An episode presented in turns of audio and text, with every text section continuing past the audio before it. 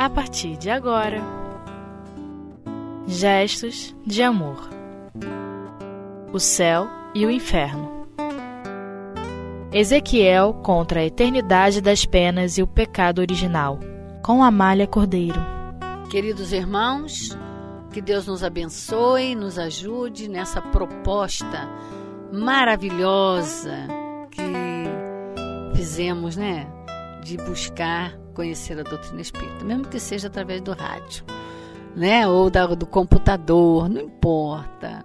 Importa que todos esses veículos da mídia, é, da internet, da, da mídia no todo, né? Dos computadores, facilita demais a nossa vida no que consta o estudo da doutrina espírita, que abre nossas mentes, fortalece nossos sentimentos, tira os grilos, né? Vamos tirar os grilos, não é isso? Então, nesse estudo de agora, de hoje, é o céu e o inferno. Olha, tem grilo pra caramba para tirar. Tem grilo, meus irmãos, muito. Doutrina das penas eternas. Quem é que quer pena eterna? Quem é que quer? Basta que a gente reflita quem gostaria que Deus condenasse eternamente a sofrer isso, a sofrer aquilo, a pagar por coisa que não fez? Quem é que quer isso? Pois é, a doutrina espírita vem dizer para nós que isso não é de Deus. Que Deus não criou nenhuma lei, nenhuma lei, nenhum código, nenhuma regra que nos coloque com penas eternas, sofrimentos eternos. Sabe por quê? Porque Ele nos ama. Deus nos ama. Nós não temos ideia do amor de Deus por nós. Sem o amor de Deus, meus irmãos, a gente não viveria. Não respiraria. Não viveria. Simplesmente não viveria. Então, nosso assunto de hoje, no capítulo das doutrinas das penas eternas, que vocês já chegaram até aqui, já estudaram bastante, é, trouxemos, vamos, vamos trazer agora o capítulo que de Ezequiel contra a eternidade das penas e o pecado original. Primeira coisa importante, quem é Ezequiel? Quem é Ezequiel? Não vamos contar a vida de Ezequiel. Vamos dizer o que, que ele é na característica da informação que ele vai trazer para a gente acreditar no que ele está falando. Ezequiel é um dos grandes profetas do passado. Um dos grandes profetas do passado. Então, é, tem a história dele na Bíblia. A gente pode ir lá buscar, conhecer como é que começou. Geralmente eles começam desde da infância, né? A, a ter as percepções espirituais, né? E o seu caráter, principalmente. Então, nós estudamos em Obras Póstumas um capítulo muito interessante sobre quando Kardec vai ampliar para nós, vai desenvolver um pouco mais as características mediúnicas, né, do campo da mediunidade. E ele fala do médium profético. Então ele diz que o médium profético é um enviado de Deus. E é nesse sentido que nós temos que ver o médium, porque existem os falsos profetas, como está muito bem delineado, explicado, esclarecido em o Evangelho segundo o Espiritismo, no capítulo 21 né, os falsos cristos e falsos profetas. Então é preciso que nós tenhamos uma noção da evolução dos espíritos, do crescimento dos espíritos, do caráter dos espíritos, para nós acreditarmos ou não nas coisas. Porque não é porque é espírito eu aceito tudo de, de olho fechado. É um erro. Eu não posso fazer isso. Eu tenho que aprender a distinguir quem é que está falando. E a doutrina espírita vem né? Já começa lá na escala espírita do Livro dos Espíritos, né? E ali nós vamos aprendendo, principalmente na escala dos bons espíritos, né? Quando ele caracteriza os espíritos superiores, espíritos de sabedoria, ali estão os espíritos que Deus confia a informação da sua lei, daquilo que é para a transformação da humanidade. E Ezequiel está nessa categoria de grande verdadeiro profeta né? E ele vem, né, que a lição que Kardec traz para nós é que ele, como grande profeta, como, como grande conhecedor da lei, que a gente pode dizer isso, dos, dos verdadeiros profetas, é um homem de bem, e que são grandes conhecedores da lei. Da lei. Eles sabem o que está na lei. E é o que eles têm a missão de vir trazer para a humanidade. Então, como a gente já viu, segundo a doutrina espírita, que a doutrina espírita vem mostrando a, a, a impossibilidade até a injustiça de se crer nas penas eternas, a injustiça para com Deus. Como eu disse, Deus nos ama, então não podemos admitir. Ele não quer a morte do pecador, ele ama o pecador. Como é que ele quer acabar com o pecador? Umas coisas assim de contrassenso, né? Que a gente precisa aprender a refletir. Por isso é fé raciocinada. Então ele vem dizendo aqui para gente que Ezequiel vem provar para nós a nível de raciocínio, de pensamento, a impossibilidade das penas eternas. Então, aqueles que pretendem encontrar na Bíblia justificação da eternidade das penas, pode-se opor, opor textos contrários que não deixam nenhum equívoco. As palavras de Ezequiel são as mais a mais explícita negação, não somente das penas das penas permissíveis e remissíveis, mas do da responsabilidade que o pecado do pai do gênero humano teria feito recair sobre sua raça. Então aquela história, né? Deus castiga o, pai, o filho porque o pai pecou. É isso que Ezequiel vem mostrar para nós da impossibilidade. E mesmo, olha só, é tão rica a doutrina espírita, tão clara, que mesmo com uma, assim, uma certa, uma certa é, é, assim, uma certa dificuldade que a gente vê na escrita, né? Um, parece que tem hora que é truncado, e não, né? Mas se você enxergar, pegar a, do, a Bíblia e ler a Bíblia e aprender com a doutrina espírita a buscar o sentido da ideia, você compreende que esse é o papel da doutrina. Então Ezequiel vai trazendo vários pontos, né? É, do seu do seu livro, né? Livro de Ezequiel, ele traz vários pontos mostrando para nós a impossibilidade dessa ideia né, de condenação eterna de Deus, de penas irremessíveis. Não existe. Não existe pena que não tenha corre, correção. Né? Ele traz no item 1 do seu livro o seguinte: O Senhor me falou de novo e disse. De onde vem o uso desta parábola de que vos servis e que transformastes em provérbio em Israel? Os pais, dizeis, comeram uvas verdes e os dentes dos filhos se enfraqueceram. Né? Então, isso a nível moral não existe. Isso a nível moral não existe. Né? Pode até ser em nível físico por causa da genética, por causa da, da trans, por exemplo, o, a mãe, né?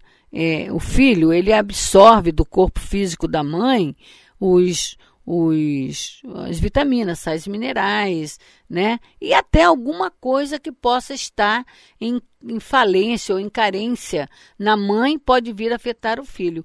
Mas a nível moral, comer uva verde e o filho, o dente do filho nascer podre porque ele comeu uva verde, não existe isso, né? A nível moral. Aí ele vem dizendo para nós: eu juro por mim mesmo, diz o Senhor Deus, que essa parábola não passará mais entre vós como provérbio em Israel. Ou seja, vocês inventaram uma loucura dizendo que, é, que eu né, disse isso, né? Pois que todas as almas são minhas e a alma do Pai é minha, como a alma do Filho é, é dele também. Isso quer dizer o quê? Deus criou espíritos. Espírito que é o Pai e espírito que é o Filho foram criados independentemente por Deus. Um não deriva do outro. Para derivar um do outro, teria que ser um nascer do outro. Né? Por que, que o corpo físico deriva alguma coisa de um corpo para o outro? Porque é feito da mesma matéria, é, é, é, a mistura de a matéria de um com a matéria do outro, então você pode sofrer né, as interferências das células, do, do, do da, da matéria. Mas, a nível de comportamento moral, de conduta, é indivíduo. É indivíduo, é individual. Então ele diz: a alma que pecou, essa morrerá. Então vamos dar uma pausazinha e já voltamos para continuarmos o nosso assunto.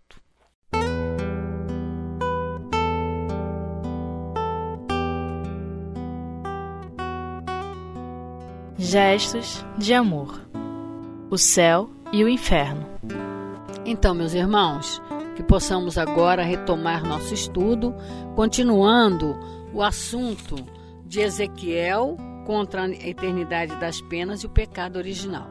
Ele vai trazendo para nós, como eu disse, os pontos né, na sua, lá no seu livro, que vai mostrando claramente que isso não existe, segundo leis divinas.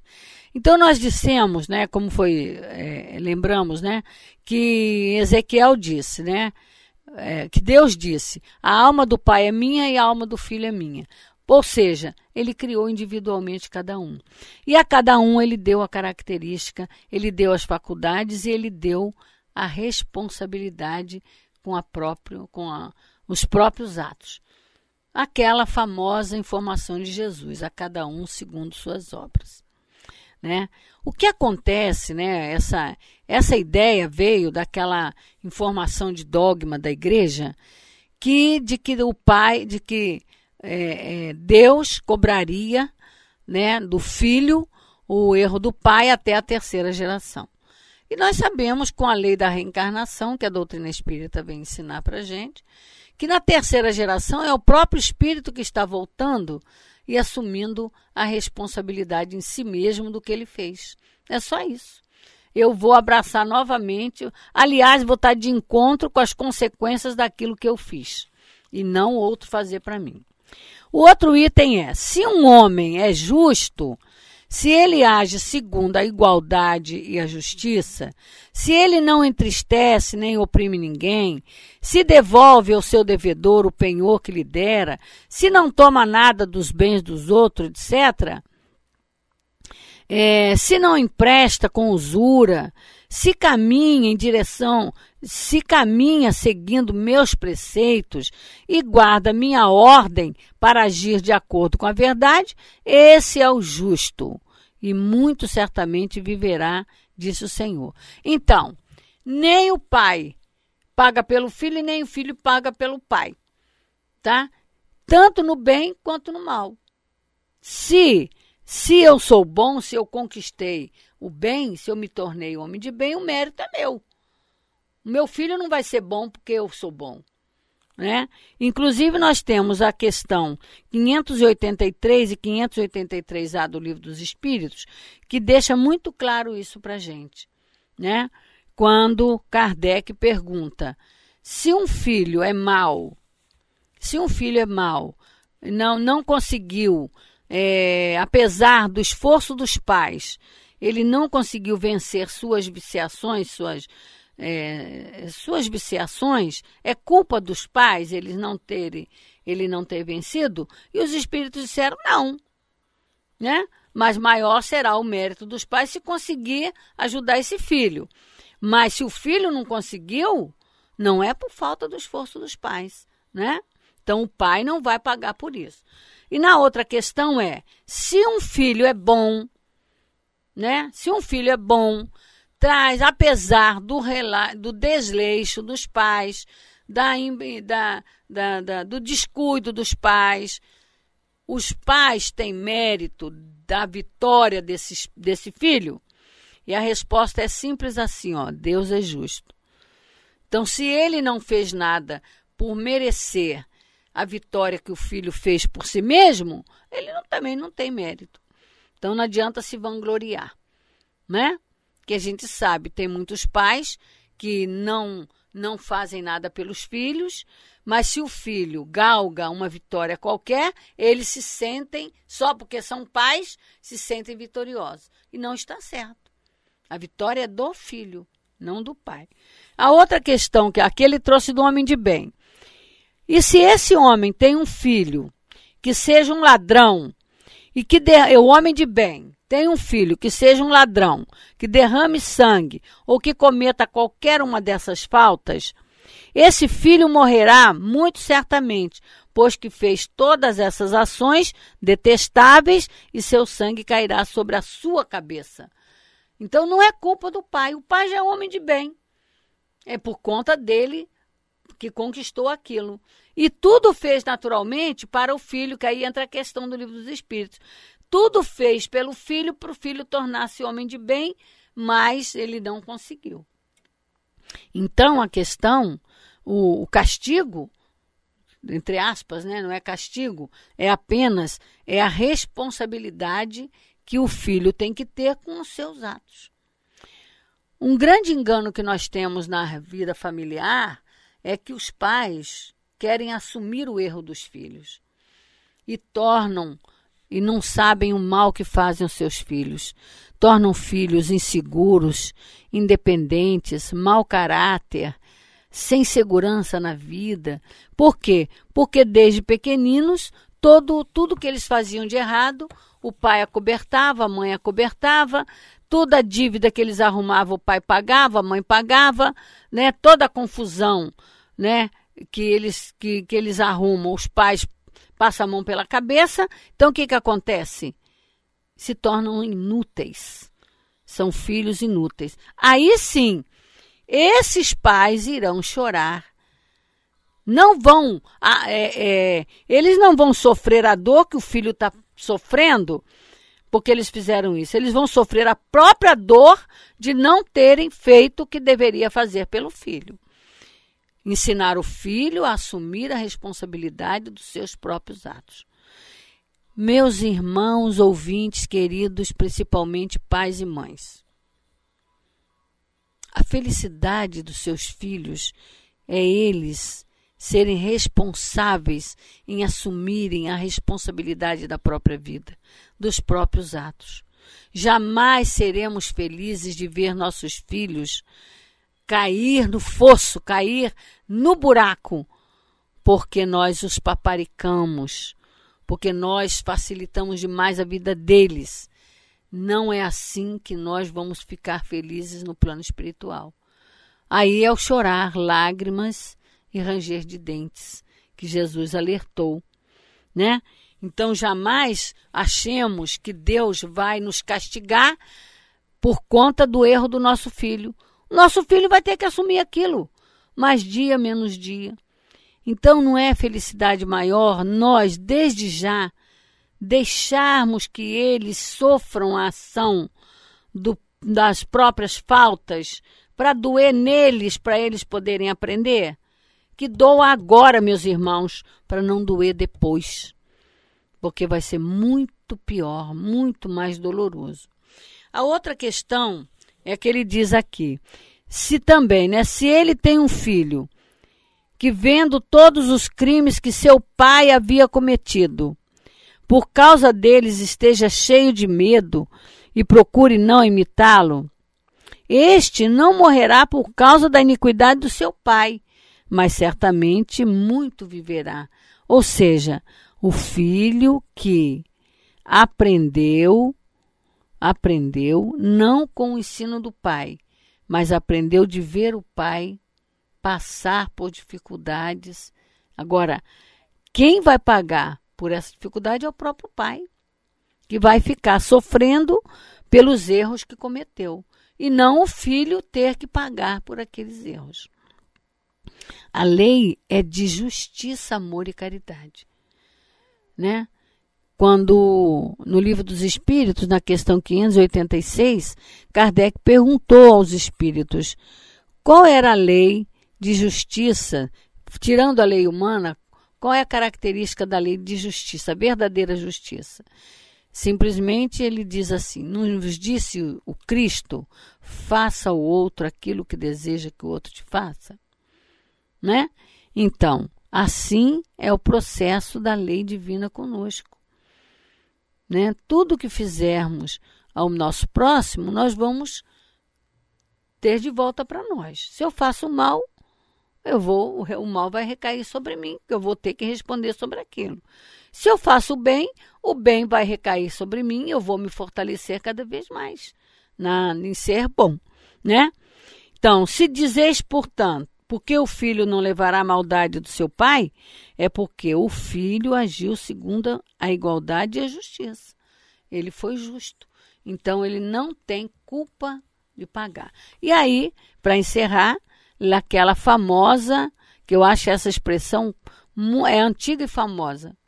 Deus não quer a morte do ímpio. Deus não quer. Se o ímpio fizer penitência de todos os pecados que cometeu, se guardar todos os meus preceitos, se agir com equidade e justiça, ele certamente viverá e não morrerá jamais. Ou seja, será feliz. Deus não quer a morte do pecador. Ele quer que ele cresça e seja feliz. Seja perfeito, como todos seremos perfeitos um dia. Muita paz que o Senhor nos abençoe.